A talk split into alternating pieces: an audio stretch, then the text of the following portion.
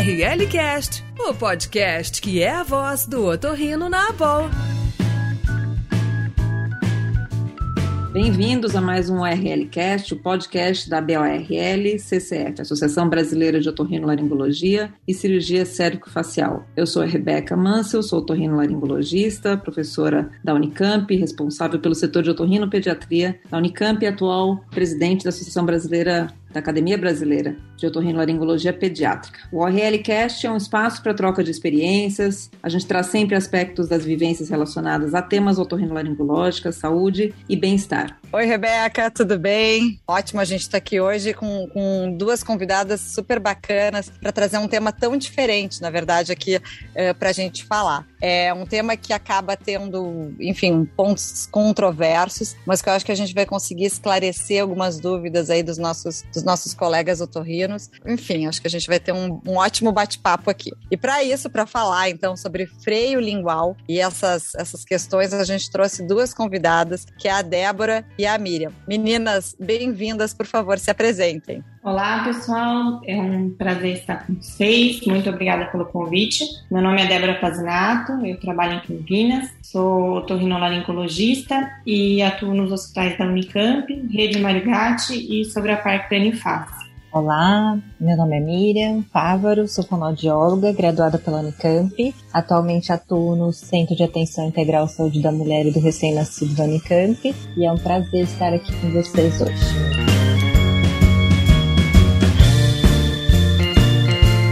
Bom, pessoal, vamos começar então o nosso, nosso bate-papo. Eu queria que vocês comentassem um pouquinho, Débora e Miriam, sobre as nomenclaturas, né? Porque a confusão já começa aí. A gente fala de anquiloglossia, a gente chama de freno lingual curto, de língua presa. Como é que fica essa, essa nomenclatura? Bom, a anquiloglossia é um termo médico e ela se refere a uma condição anatômica em que há limitação da mobilidade da língua causada por um freno lingual alterado. Popularmente, essa mesma condição é chamada de língua presa. É, então, é, sobre as, as definições, isso é uma das confusões que existem né, na literatura, inclusive, porque não há uma definição é, clara sobre isso, há diferenças de definição é, entre os estudos, então isso causa alguns algumas controvérsias aí, principalmente de comparação, levando em consideração que a individualidade, as manifestações são bem individuais, né, do, das alterações do freno. Então, mesmo duas pessoas com uma alteração parecida podem ter repercussões diferentes. Então, isso ainda é uma, um motivo ainda de estudo, né, na literatura. Bom, a gente na verdade sabe do que está falando, mesmo quando a gente usa qualquer um desses termos, né? A gente tem uma ideia do que a gente está falando, mas eu acho que o que a gente vai falar bastante aqui hoje é, é em relação à anatomia e função né? Agora, e a causa, pessoal? É uma causa genética? É uma má formação, Débora? Trata-se de uma condição congênita, então, no processo embriológico da separação da língua com a soalha da boca ocorre uma falha, em que então uma pequena porção de tecido embrionário, que deveria ter sofrido apoptose, permanece na face ventral da língua. Mas a exata patogênese ainda é desconhecida. É, na maioria dos casos, ela é observada como uma variação anatômica isolada, mas existem sim associações entre a anquiloglossia e determinadas síndromes, e até mesmo bases genéticas ligadas a um gene que é o CPX. Ai, Débora, bacana mesmo a questão da gente saber que pode eventualmente estar um relacionado a essas questões de malformação ou da genética mesmo, né? Me, me fala uma coisa, então, quando chega esses, esses bebês, é, a gente tem exatamente essas alterações que, que acabam sendo as, os motivos da gente ter e prestar atenção nessa alteração. Então, a gente vê que a mãe fala, às vezes, da dificuldade da pega, eventualmente uma dificuldade na questão da mamada, que às vezes o bebê acaba tendo um pouquinho de aerofagia, e aí a gente fica naquela questão de como como avaliar e o que fazer para avaliar esses bebês. Então, exatamente quais, começando assim, quais os sintomas é, mais característicos que a gente encontra relacionados a essa alteração?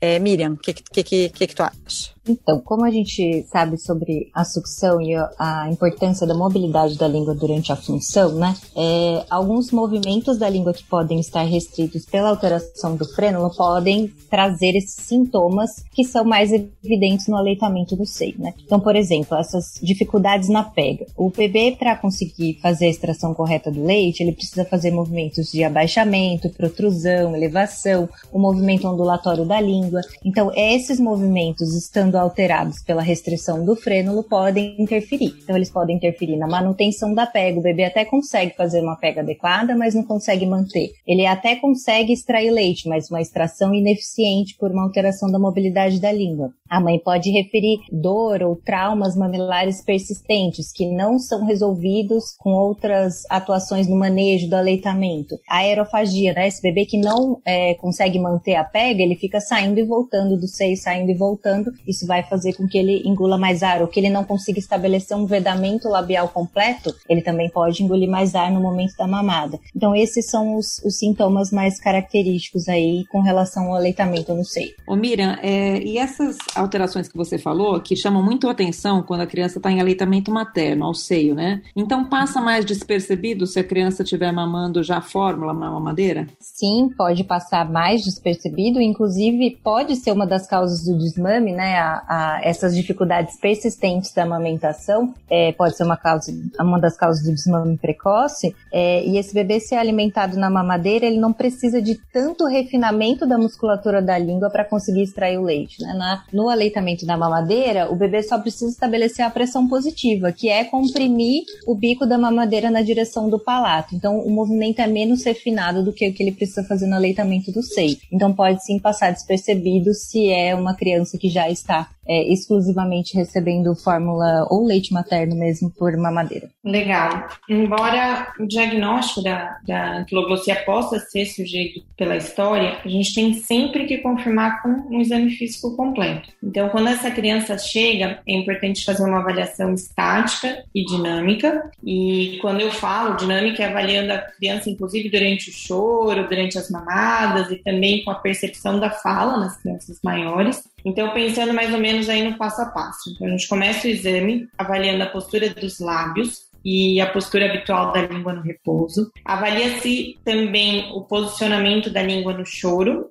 e durante a sucção, né, na, da criança, durante as mamadas. E aí é feita a palpação, elevando a língua em sua lateral e observando bem a elasticidade da língua e as características do frênulo, se ele é anormalmente curto, se ele é espesso e fibroso, ou se ele é mais fino e membranoso. A gente avalia também como ele está inserido na língua, se ele está inserido no ápice da língua, próximo a ela, sendo que o ideal seria uma inserção médio-posterior, né? E também como é a sua fixação no assoalho de boca. É, lembrando que o ideal seria aí ele estar tá inserido entre as carúnculas sublinguais. Em crianças maiores, principalmente em adultos, deve-se também avaliar a protrusão da língua e movimentos como levantar a ponta da língua em, direção à dentição superior e em direção ao lábio superior.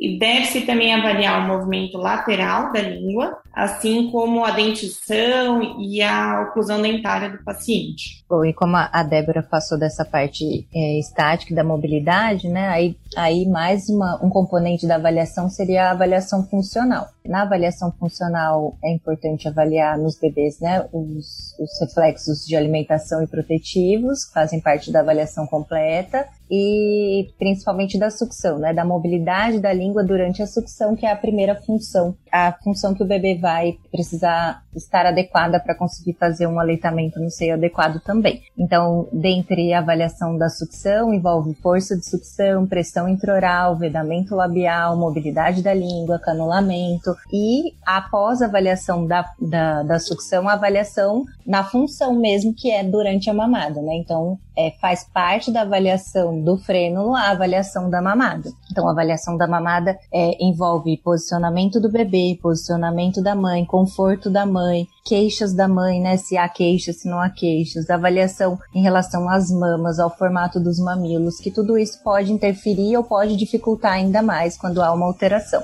Produção láctea é importante também. O bebê precisa estar é, tá confortável também, né? As expressões do bebê precisam ser de aproximação não de afastamento. Se ele apresenta um ritmo de sucção, se ele apresenta somente sucções esporádicas, se ele faz pausas espontaneamente, se ele retoma essa, essa sucção espontaneamente, ou se é aquele bebê que fica muito sonolento no seio, precisa de muito estímulo para manter esse ritmo. Se o bebê fica tranquilo após a mamada, se ele tem sinais de que sinais de fome e de saciedade, né, após a mamada. Então, toda essa avaliação faz parte também da avaliação funcional. Nossa, muito, muito interessante mesmo, meninas. E a questão dessas posições de língua, tudo isso é realmente é muito importante e é uma avaliação bem complexa, bem, bem longa, né? Eu acho que a questão só da gente olhar a língua e ver se ela é curta ou não, definitivamente não é o que define se a gente consegue ver se esse, se esse freno ele é funcional ou não. E uma pergunta, na verdade, então, que a gente, que a gente tem, eu vou, vou levantar uma polêmica aí para todo mundo. É, então, esses bebês, quando nascem, em princípio, são avaliados. E aí, hoje, assim, hoje, nos últimos tempos, a gente veio com a teoria de fazer a avaliação já no berçário com o teste da linguinha. E aí, eu quero jogar essa, essa pergunta para vocês. Vale, não vale? E qual o protocolo exatamente que vocês acabam usando? Se fazem a avaliação do teste de Bristol? Enfim, quero tentar entender como é que vocês têm feito essas avaliações aí e se acham que vale ou não fazer esse teste da linguinha. E aí, Débora, contigo primeiro. Eu acho válido porque é uma forma de padronizar a avaliação, sabendo que nem sempre, todas as crianças terão um acompanhamento depois da alta, é, nem sempre essa esse impacto do freno vai ser avaliado nas consultas pediátricas, então eu acho interessante, sim, que, que essa questão seja avaliada ainda no período neonatal. E essa padronização, quando realizada por um profissional capacitado, só tende a, a, a trazer benefícios para a criança e evitar dificuldades que a família possa encontrar aí uh, no, na amamentação, inclusive podendo ser causa para o desmame precoce. Eu concordo com a Débora, acho válido, é, porque foi a lei, né? Ela trouxe mais atenção para essa questão, acho mais discussões, né? Como a gente aumentou o número de discussões, que as pessoas foram atrás de literatura para se embasar quanto a isso. É, então acho válido, é, acho válido que seja um profissional capacitado para fazer essa avaliação, né? Porque é, você restringir a um determinado profissional realmente num âmbito nacional, assim, fica difícil o acesso dessas crianças. Como a Débora disse, é uma avaliação pós-alta, né? A gente garantir que essa, que essa avaliação seja feita ainda durante o período da, logo após o nascimento, né? Ainda durante a internação, é interessante porque a gente acaba contemplando um número maior de crianças. Então, acho válido, sim. Sobre os protocolos, é, acho válido também para a gente conseguir uniformizar, para a gente conseguir falar a mesma língua com outros profissionais. É, ainda é difícil essa, essa, essa comunicação né, com outros profissionais, os profissionais que vão fazer o segmento, na maioria das vezes não é o mesmo profissional que avaliou a criança ainda durante a internação, né? Então, esse meio de comunicação mais efetivo entre os profissionais também a gente consegue por meio dos protocolos, é, dos nossos relatórios de encaminhamento, que são super importantes, então acho válido, ainda durante a internação. Eu acho que a, a, o, o, teste da linguinha é uma coisa é, que foi uma boa motivação para chamar mais atenção para o assunto, né? Como a, a, Débora e a Miriam comentaram, né? Na prática, muitas vezes, muitos hospitais vão usar um teste mais curto, como o teste de Bristol, né? Eu acho que é uma faca de dois gumes, né? Porque a gente chamou muita atenção para um problema e, por outro lado, a gente colocando isso dentro da maternidade, apesar de ser bom a gente avaliar e chamar atenção para essa possibilidade logo que o bebê nasce, muitas vezes os problemas vão surgir, vão ser percebidos depois que a criança já está em casa, né, Miriam? Então, às vezes, assim, é bom a gente chamar a atenção e para que os pais também fiquem atentos. Então, essa primeira avaliação na maternidade, mas o segmento disso é importante também e às vezes essa avaliação pode ser feita é, de uma forma mais, talvez até mais profissional depois que essa criança também já já está em casa, né? Eu acho que a parte boa do teste da linguinha, dessa história da, da lei é que chamou atenção para um assunto, né? O ranço que fica é que chamou atenção para um assunto que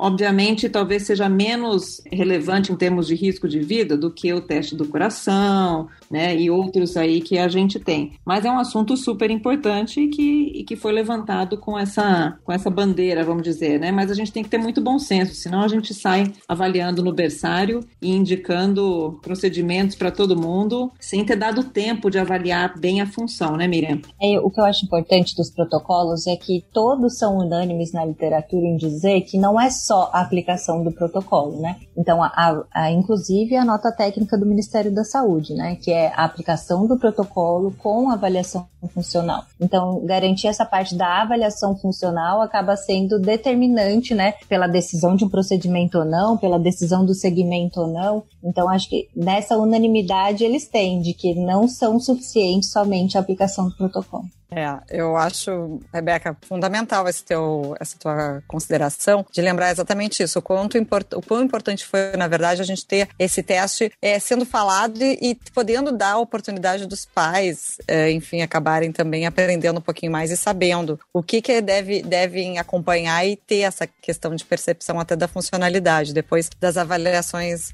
posteriormente, né? Muito, muito interessante, meninas. Deixa eu perguntar uma outra coisa aqui, que, é, que às vezes a gente também vê e fica sempre na dúvida. Uh, chega no consultório, às vezes, o paciente com aquela língua que tem um formato de coração. E aí a gente avalia e o frênulo não é muito curto, assim, mas enfim. Língua e coração, então, eu sempre posso, devo considerar que é um frênulo curto? Não? Como é que vocês veem isso, dessas questões anatômicas aí e esses formatos de língua? Bom, nem todo frênulo alterado tem o formato do a língua fica com o formato do coração, isso é uma coisa importante de deixar claro. Então, não preciso buscar ali um formato de coração para ter certeza que aquele frênulo é alterado mas esse formato de coração não é o esperado para a aparência da ponta da língua. Né? O esperado para a aparência da ponta da língua é uma ponta redonda, sem fendas, sem marcas, né? que na postura do repouso fica elevada quando o bebê é recém-nascido e ela pode permanecer assim para o resto da vida sem interferir em nenhuma, pelo contrário, né? auxiliando no desenvolvimento da face, no desenvolvimento da mandíbula, na respiração nasal. É, então, o formato do coração não é esperado, né? Isso que é importante importante, mas nem todo frênulo alterado causa um formato de coração. A criança pode, o bebê pode ter um, um frênulo alterado e não, não ter o formato de coração na língua. Ô Miriam, então, mas igual, todo freio, então, em coração deve ser avaliado por vocês, pela equipe de fono, para ver a funcionalidade dessa língua. Seria isso? Isso, porque esse formato do coração não é o formato esperado da ponta da língua. O formato esperado da ponta da língua é uma ponta arredondada, sem marcas e sem fendas. Durante o repouso, durante durante o choro, na elevação durante o choro, durante a protrusão, não é esperado esse formato. Então, se você observar esse formato, você tem que avaliar esse treino. Deixa eu fazer mais uma, uma pergunta aqui. É, a posição da língua no repouso, ela é qual? Ela é no assoalho da boca, no intermeio dos dentes, lá em cima no palato?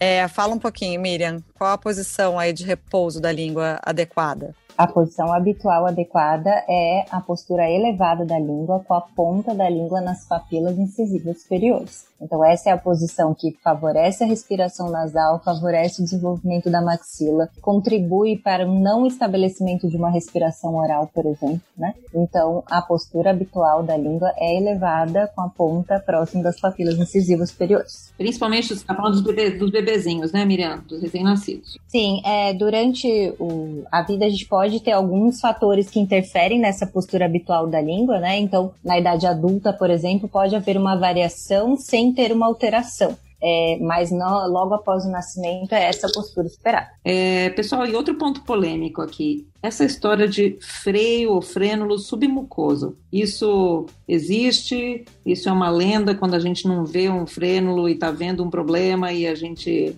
e a gente quer achar alguma coisa, a gente fala que a gente tem um freio submucoso ou não? Em Débora? O freio submucoso ele é uma variação e ele é caracterizado então por um frênulo que é recoberto por uma cortina de mucosa. E é uma variação ainda pouco descrita na literatura e que antigamente era conhecido como um frênulo posterior. A grande questão é que sua visualização nem sempre é fácil. Então, para isso, utiliza-se uma manobra em que, além da elevação, faz-se a posteriorização da, da língua. E sobre a avaliação clínica dele, né, a avaliação da mobilidade da língua, ela deve ser feita da mesma forma que a gente já comentou. Lembrando que ele nem sempre trará repercussão clínica com, com, necessidade de correção. Ok, vocês veem que é super, assim, e tem uma, tem uma parte até um pouco, né, principalmente nessas variações, um pouco subjetiva, né? Por isso que é tão importante, como em qualquer coisa que a gente faz profissionalmente, a experiência das pessoas também, né? E assim, quanto mais a gente vê, mais a gente mais a gente encontra né, essas, essas alterações. Sem dúvida, Rebeca. A experiência sempre, sempre é bem-vinda e ajuda muito, né? Você está ouvindo ORL Cast. Deixa, e deixa eu te perguntar uma coisinha agora, indo um pouquinho além, pensando um pouquinho nessas crianças, não, não agora tanto no recém-nascido e no berçário, mas um pouquinho mais para frente. Como é que funciona em relação a essa, pós esse período de amamentação? Então o bebê foi lá para mamadeira, e aí como é que fica a evolução para introdução alimentar, no período de introdução alimentar, e ainda puxando um gancho da introdução alimentar depois para o desenvolvimento da fala. Queria saber o que, que vocês acham em relação a essa questão de frênulo, eh, do frênulo lingual, se ele prejudica ou não essas, essas novas habilidades aí. Miriam, o que, que, que, que tu acha? Então, os movimentos da língua, com o crescimento do desenvolvimento, eles vão se refinando, né? Então, para essas outras funções que você citou, a gente precisa de um refinamento maior da, da mobilidade da língua. Então, se há uma alteração, é, o que é descrito na literatura é que pode haver alterações é, tanto na, durante a introdução alimentar, que vão de, é, dificultar a manipulação é, do alimento na cavidade oral, por exemplo, né? Se a lateralidade da língua, por exemplo, está alterada ela pode interferir na, na manipulação do alimento dentro da cavidade oral, ela pode interferir no transporte desse bolo alimentar é, para deglutição, na, em relação à fala, né? Ah, e depois, antes ainda da fala, na mastigação também, que a participação da língua é muito importante, né, nessa manipulação do bolo alimentar. E depois na fala e muito mais. Os movimentos são muito mais refinados, né? É, não são só esses que eu citei no começo, quando o bebê precisa é, dessa mobilidade para amamentação no seio, na fala ele precisa de muitos mais movimentos para conseguir produzir adequadamente o som. O que acontece é que é, cada indivíduo se adapta à condição que tem, né? Então, ah, mas eu conheço uma criança que tem freno alterado e não tem alteração na fala. Então, pode ser é, que a gente não encontre mesmo pela adaptação que essa criança já conseguiu fazer nos movimentos e que passe desapercebido, né, na fala, assim. Outros mais claros, evidentes, lógico, mas pode passar desapercebido sim pelas, é, pelas adaptações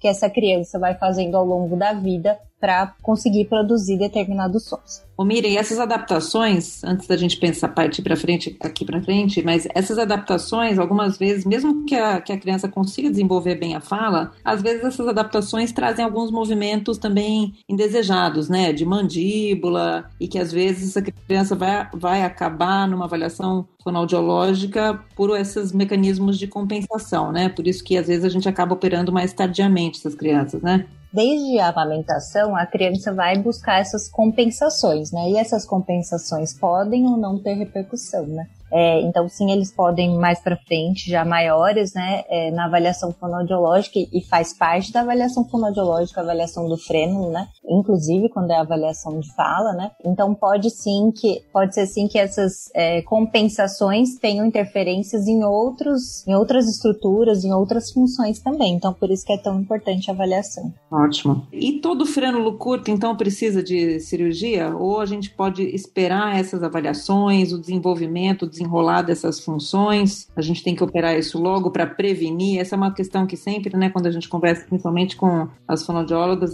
parece às vezes que a fonoaudióloga tem bola de cristal. Miriam, a gente fala assim: não, mas esse bebê não está com problema nenhum agora. Ah, mas isso vai trazer um problema para ele. O que, que, você acha? Todo frênulo precisa de cirurgia? Depende. é, mas depende da avaliação funcional mesmo, né? É, a questão da sala de parto, os protocolos e os, os guidelines aí da sociedade também é, são unânimes, assim, dizer que é necessária a avaliação da função, né? Da anatomia, da mobilidade, da função. Então, essa questão da sala de parto, logo nos primeiros, nas primeiras horas de vida, né? Não é o que a literatura vem mostrando que seja mais ideal. Então, o ideal é que essa criança comece a realizar a função, que no caso é a amamentação, para assim decidir se vale a pena essa intervenção agora ou não, se aguarda, se a criança não está com dificuldade de aleitamento, por exemplo, uma mãe sem queixas, uma, uma criança sem dificuldade dá para guardar, não dá para guardar, né? Então, uma decisão compartilhada com a família também é muito importante. E é, sobre o procedimento, se todos devem ser, é, impacto, é, avaliação do que o impacto do impacto do freno nas funções, né? Então, se na amamentação não foi necessário, pode ser que mais adiante possa ser, pode, pode ser que não, pode também, né? Então, por isso que o segmento, o acompanhamento dessas crianças é tão importante. E aqui, é, Miriam, eu acho importante a gente falar também de alguns casos que é, devemos ter muita atenção, né? Então, são aquelas crianças que os pais nos procuram com queixa de atraso na fala, mas que muitas vezes não passaram por avaliação e acompanhamento fonoaudiológico. E isso porque muitas vezes a família cria uma expectativa errônea que a correção cirúrgica do freio vai ser a solução para esse atraso. E também muita atenção naqueles casos em que a frenotomia pode causar ou piorar uma glossopitose, que são aquelas crianças que têm retrognatia, micrognatia, aquelas crianças com desordens neuromusculares, crianças hipotônicas. Nossa, é super importante, né? Os Pierre Robin, enfim, a gente vê essas alterações aí e tem que realmente ser bem avaliado, né, Débora? E aí eu pegar um gancho aí do, da, da, da, tua, da tua resposta, quero saber essa termino, essa, essa nomenclatura aí. Frenotomia, frenolectomia, frenectomia. E aí, me fala se tem diferença entre todos esses nomes e o que, que a gente mais usa ou o que, que a gente mais faz. Me fala um pouquinho. Legal. Eles têm diferença, sim. É, a frenotomia, ela é caracterizada por uma incisão simples com liberação do, do freno lingual. Já a frenectomia ou frenolectomia é definida como uma excisão completa, ou seja, a remoção de todo o freno lingual. E tem um outro termo também que é a frenuloplastia, que refere-se a uma incisão do freno lingual com daí um rearranjo do tecido, com reparo plástico, né, com sutura, por exemplo, a zetaplastia. A diferença uh, entre a escolha de, de qualquer uma dessas técnicas vai de acordo com as características da criança e também com a experiência do cirurgião, mas geralmente a frenotomia é a técnica de escolha para os bebês e pode ser realizada eh, na maternidade, ainda no período neonatal ou no consultório, sendo as outras técnicas aí reservadas é, para uma abordagem mais em centro cirúrgico para crianças maiores. É, é o que eu me lembro, a gente fazer mais etaplastia até nas crianças maiores mesmo, né? É, eu acho que uma discussão que tem muito essa da, da sala de parto, na verdade não é nem na sala de parto, né? Assim, quando a gente faz em bebês é, pequenos, a gente tem a vantagem de, se for um frênulo é, delgado, né, fininho, uh, a gente não precisa fazer uma anestesia geral, né, para fazer para fazer esse tipo de procedimento. Isso pode ser feito em, em consultório, né? E, é só o pique, né, Rebeca?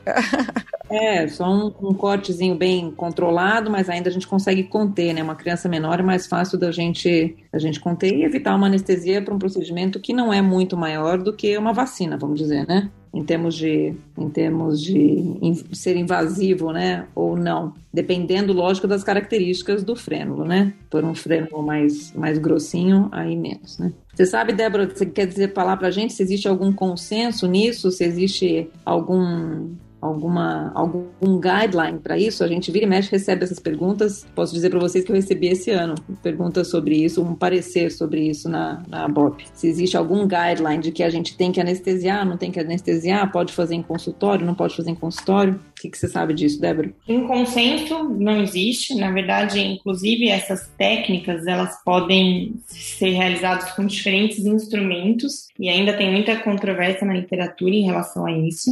É, vai realmente a indicação deve ser muito individualizada das características da criança em relação à idade, em relação à condição clínica, em relação às características do próprio freio, a experiência do cirurgião também. Mas é, tem essa, esses prós e contras de cada técnica, né? A frenotomia, até por, por ser uma, uma incisão simples da, do, do freno, ela e pode ser realizada em consultório, em maternidade, geralmente não tem necessidade de, de utilizar anestésico tópico. E aí, quando a gente parte para a necessidade de uma, de uma excisão, uma retirada do, do tecido, né, a frenolectomia, a frenectomia, ou então precisa, por conta das características desse freio, é, fazer a zetaplastia, aí realmente é necessário o procedimento ser realizado em centro cirúrgico, ou então pelo menos com infiltração de anestésico local, se for uma criança maior, colaborativa, ou até mesmo adulto, né? Ô Débora, e pegando o gancho então a tua resposta ali, tu já chegou a falar brevemente da questão da técnica e em relação aos instrumentos. E aí, o que, que a gente, o que, que mais tem se usado? Assim, a gente tem feito mais, ou o que é mais indicado, ou depende do profissional? São instrumentos frios? Como é que fica a utilização do laser? É, qual a experiência de vocês e o que, que vocês, enfim, orientam geralmente? Isso, essas técnicas é, elas podem ser realizadas tanto com bisturi a frio, com eletrocautério ou então laser, né, sendo a escolha individualizada. Entretanto, eu gostaria de falar um pouquinho sobre o laser. Hoje em dia ele é um instrumento muito falado, até um pouco por modismo, mas não há evidências suficientes na literatura para dizer que ele é uma ferramenta superior às outras. Tá? E é importante ter muito cuidado com ele, principalmente em bebês, pelo risco de lesão de, de estruturas subjacentes. É, e eu acho que vale a pena comentar também, Débora, em relação à técnica, né? Se a gente quer falar um pouquinho sobre quem faz, como faz, dizer que é importante que o cirurgião esteja habituado às diferentes técnicas, às diferentes variações, né? Porque o que a gente vê muito é assim, indicar o doutor fulano, o dentista, porque ele faz sempre, faz sempre daquele mesmo jeito, daquele mesmo, né? É uma técnica para todos os pacientes, né? É, ele sempre faz com laser, o pior é o laser. Né? Isso. Usa é sempre o laser, ele sempre faz com laser. É importante comentar isso, né? Que assim, adequar a técnica ao caso não ao contrário, né? Então, dentro disso, é sempre importante. O objetivo é adequar a técnica ao paciente e não ao contrário. E o cirurgião está habilitado a fazer as três técnicas, utilizar os diferentes instrumentos e tanto para o intraoperatório como para o acompanhamento desses pacientes, isso que, quando a gente fala de individualização da escolha da técnica, é o que é o mais adequado. Bom, e ok, quando a gente vai operar, o que, que a gente tem que, né, todo mundo que faz cirurgia tem que saber resolver complicações, né? Que complicações que a gente pode esperar, então, e que a gente tem que estar tá preparado para resolver ou para orientar, Débora? Bom, as complicações cirúrgicas aí, elas não são tão comuns, né, mas aí entram sangramento, uh, lesão dos ductos salivares, é, recorrência da anquiloglossia com aderência e até mesmo a glossopitose, como a gente conversou. É, uma atenção, eu acho que merece ser dada em relação ao uso de anestésico tópico em bebê até mesmo pela diluição desse anestésico tópico, mas também pela questão de, depois do procedimento, poder causar sintomas disfágicos na criança. Quando a gente faz uma frenotomia no consultório, é, a gente está fazendo a incisão de um, de um tecido é, delgado, né? E é um procedimento rápido e logo em sequência a criança já pode mamar no peito da mãe, então assim, tem que pesar muito qual que é a vantagem do uso desse, desse anestésico. Uh, além disso, as complicações também são minorizadas com a experiência do cirurgião com o uso do instrumental adequado, igual comentei com vocês em relação a, ao risco de lesão de estrutura adjacente com laser, principalmente em crianças pequenas, e no, no acompanhamento dessas crianças após o procedimento. Eu queria falar sobre as complicações também possíveis é, durante a função, né? Uma das complicações possíveis é a recusa alimentar logo após o procedimento, nas primeiras 24 horas. Então, por isso que é tão importante o segmento dessa família, ela está sendo acompanhada por um profissional capacitado é, a, a criança pode ter essa, esse padrão de recusa ou por estar sentindo um pouco de dor ou desconforto, que nem a Débora disse sobre é, o anestésico, né? Então pode haver sim, então a família tem que estar bem orientada quanto a isso. Se caso for necessário uma adaptação de algum outro utensílio para ser oferecida essa alimentação enquanto esse bebê não consegue sugar, né? Mas essa, essa é uma questão importante de falar que os bebês que é, fazem o procedimento precisam movimentar essa língua após o procedimento, né? Então, como a gente comentou que existem essas diferenças entre bebês que mamam no seio e bebês que mamam na mamadeira, essa é uma questão importante do profissional que está acompanhando se atentar, né? Se esse bebê mama no seio, se ele mama na mamadeira, porque essa língua precisa se movimentar após o procedimento, como a Débora disse, uma das possíveis complicações é uma aderência. E quanto menos essa língua se movimenta logo após o procedimento, maior o risco dessa aderência. Débora, é tempo de recuperação, então. Tu chegou a falar que né, a gente faz e às vezes o bebê vai direto pro, pro seio materno. E isso é uma constatação que a gente observa muito e é o, literalmente o acalento do bebê, da dor, do desconforto que vai pro, pro seio e, e passa. É, mas o tempo de recuperação, então, em média, como é que funciona? E aí eu quero também perguntar para Miriam se todo bebê que faz frenolectomia precisa fazer fonoterapia é para reajuste no pós-operatório. Então, Débora primeiro e depois a Miriam na sequência. Na frenotomia, a recuperação costuma ser rápida e realmente isso é muito importante porque assim que faz o procedimento, a o paciente já pode mamar logo em seguida. E o retorno pós-procedimento deve ser feito em uma, duas semanas, que é geralmente nessa época a incisão cicatrizou completamente, ou até antes necessário, né? Mas no, é, no pós-operatório a gente logo vê aquela formação da fibrina e a epitelização. A criança que mama próprio a, a sucção do, do, peito materno ajuda a fazer é, essa, essa mobilidade da língua, mas lembrando também que isso deve ser estimulado em crianças maiores. Então, é, nós orientamos manobras para estímulo da mobilidade da língua, algumas vezes ao dia, durante as primeiras quatro a seis semanas de pós-operatório, e na expectativa que essa prática aumente a mobilidade e auxilie também no retreinamento da musculatura da língua, reduzindo esse potencial de, de formação de cicatrizes, né? Lógico que nesses casos sempre com acompanhamento especializado da fono. É, então, respondendo à pergunta se todo bebê após procedimento precisa de fono, né? É, depende, né, dessa adaptação, depende do tempo que esse procedimento foi feito. Então, quanto tempo esse bebê anteriormente a esse procedimento foi exposto a uma adaptação, né? Faz total diferença se é um recém-nascido, se é um bebê que tem mais de 30 dias, se é um bebê de 60 dias. O tempo que ele teve para se adaptar, ele vai precisar se readaptar a uma nova condição. Então, isso sim precisa de segmento. Não necessariamente precisa precisa de manobras, de exercícios, né? Isso vai depender da avaliação individual de cada bebê, de cada criança, né? Se ela vai precisar de uma terapia fonoaudiológica após o procedimento, mas o segmento profissional ela precisa ter, né, após o procedimento. Como a Débora já comentou em, em alguma outra questão também, o pós-procedimento é importante para o resultado e, e criar na, na, na, família essa expectativa de que o procedimento é a total solução de todos os problemas possíveis é, não é saudável para essa família, né? Então por isso que é tão importante o segmento. ORL Cast, o podcast da Boa. Muito bom, pessoal. Um tema super interessante, né? Multidisciplinar, polêmico, que precisa né, de, de muita atenção e que tem repercussões importantes aí que surgem no nosso dia a dia de consultório. A gente vai finalizar por aqui. Eu queria agradecer a presença de vocês, lembrar os nossos ouvintes que vocês podem acessar diversos conteúdos no site da ABORL, no www.aborlccf.org.br. Obrigada, foi um prazer participar com vocês e parabéns pela condução da discussão.